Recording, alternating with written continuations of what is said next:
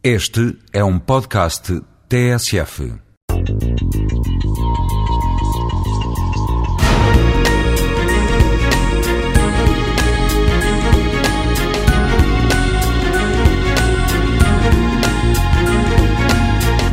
O urbanismo moderno formal entendido como ciência que procura pensar a cidade como sistema e ao mesmo tempo como prática profissional, destinada a encontrar as soluções melhores para os problemas da vida urbana, manteve a atenção pelo lazer.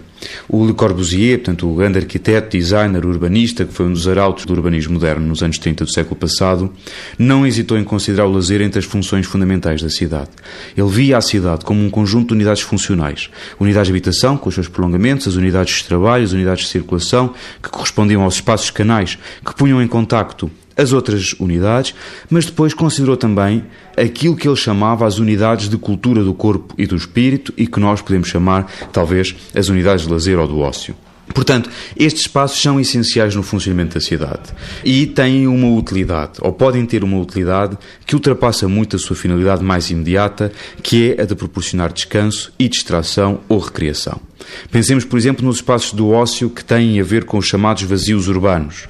Portanto, isto é, que têm a ver com os espaços abertos em uma ocupação pesada que persistem entre os volumes construídos da cidade e que normalmente se associam a uma certa informalidade de usos. Hoje, esses espaços repartem-se basicamente entre as praças, os largos, as alamedas e os jardins e parques urbanos, consoante envolvem uma maior ou menor impermeabilização do solo ou uma maior ou menor ocupação por vegetação. Mas que mas no passado também tivemos os terreiros, que não eram nem praças de pedra, nem jardins, mas eram espaços vazios com revestimentos de terra. Ora, todos estes espaços de ócio associados aos vazios urbanos podem cumprir e, e, devem cumprir uma função importante no equilíbrio do sistema biofísico da cidade. Quer dizer, é importante que eles integrem a sua estrutura ecológica. Uma boa gestão do território é aquela que sabe precisamente aproveitar essas sinergias entre o uso e utilidades complementares do solo.